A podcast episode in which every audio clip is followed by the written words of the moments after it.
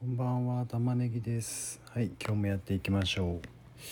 今日は、えー、米国株が強いこの5つの理由とかあのデメリットとかこのデメリットに対する対策などを調べ、えー、解説していきたいなと思っております。米国株。アメリカですよ。強いですよねアメリカ。あのちょっと前まではねみんなあの仮想通貨、まあ、ビットコインだ。ビットコインバブルでちょっと今こうビットコインが環境に悪い悪いとかでその何ですかイーロン・マスクさんがこうビットコインをの売買、えー、決済を中止すると言い出してこう下がり始めてあれってこうビットコインを投資していた人はどこに投資すればいいんだって思う人がね結構いると思うんですよ。でね改めてこの米国株がこの強い理由あとこのまあなんで強いのかっていうのを、えー、言った上でそのデメリットを話そうと思ってます。で今日話す内容としては、えー、3つありまして1つ目が米国株が強い5つの理由2つ目がドルを持つことで資産の分散化ができるということですね。で3つ目は米国株投資で気をつける3つのデメリット。これを解説していきたいなと思ってます。でこの今話す内容は僕玉ねぎの米国株投資米国個別株投資のブログをやってるんですよね。で、ツイッターとかにあのリンクを貼ってますので、もしあの分からなかったらブログを見ていただけると分かると思ってます。で僕はその米国株投資はですね2年ほど前に始めましたでちょうどねあの新型コロナのパンデミックで株価暴落してからすごくあの米国株をこう、え投資してるので今こういち早く回復しているっていうことが米国株を実感できているし、まあ、その、まあ、タイミングが良かったのかなと思うんですけどうん。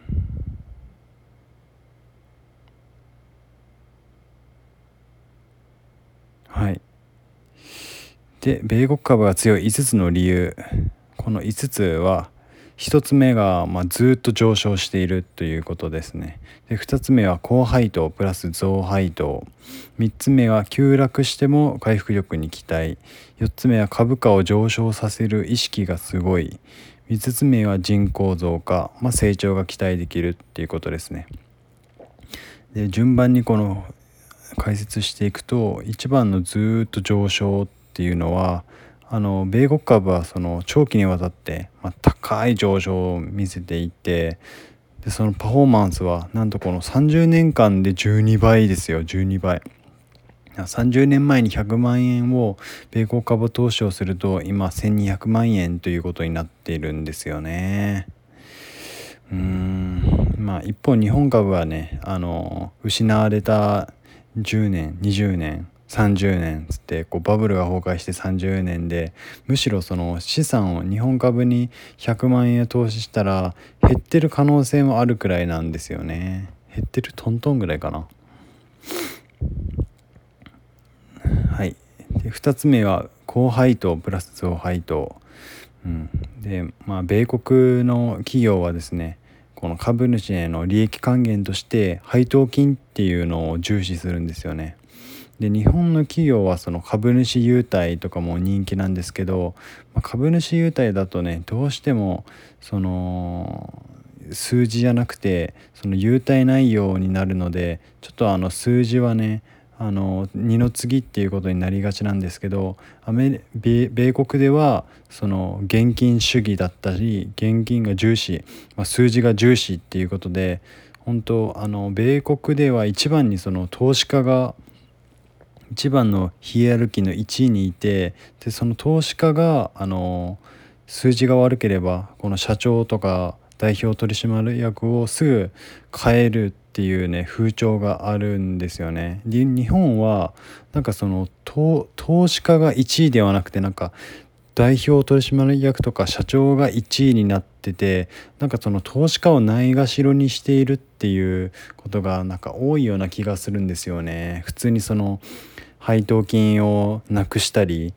あの減配したり株主優待もすぐなくしたりですねで配当金もねあの米国株投資は年に4回あるんですけど日本株はねあの年に2回を2回とか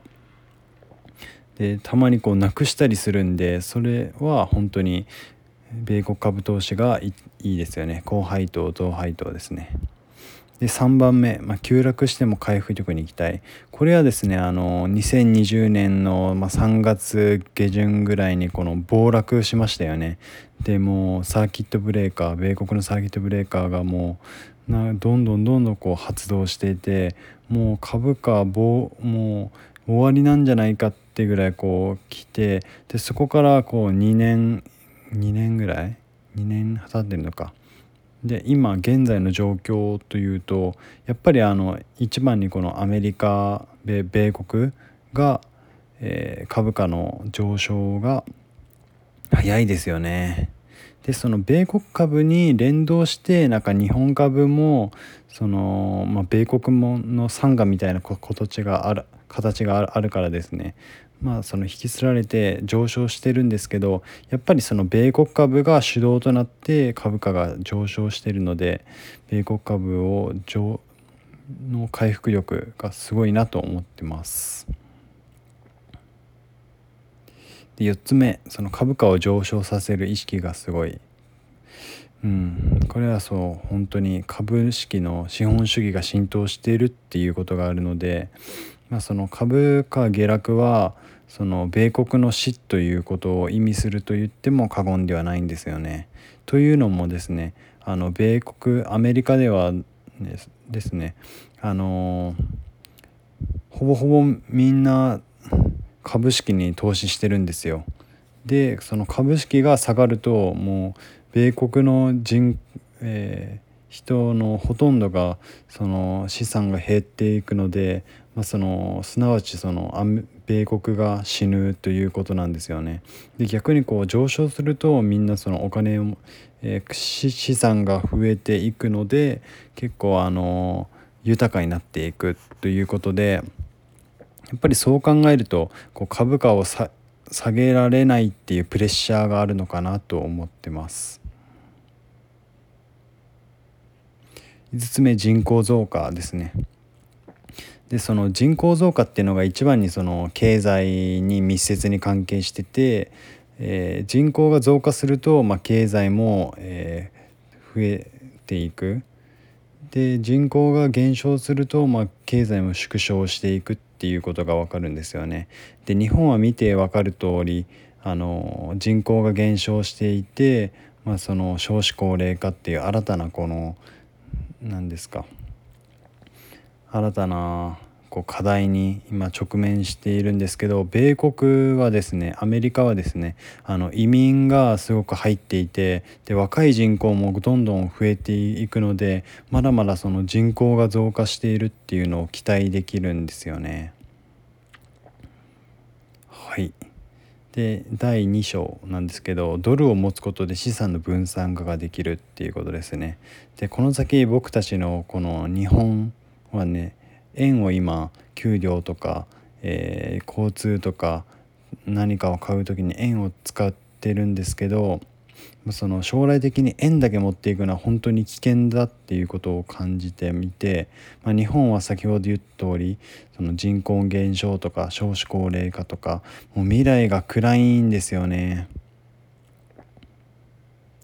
でそういった日本人のあのその円円を何かに変えると思ったら今、まあ、ドルが一番いいのかなと思うんですよね。でドルはその日本円がもう日本が沈没してなくなったとしてもドルは生き残ってると思うんですよね。うん、でまあその投資の有名な格言があって、まあ、卵は一つのカゴに盛るなということで一つのそのカゴにえー、卵を全部盛るとそのカゴが、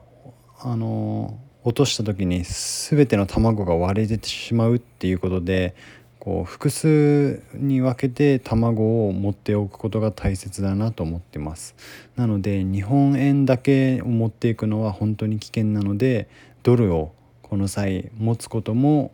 手だなと思ってますね。今どのくらいなのか？10分過ぎてる。はいということで今日は終わります。バイバイ。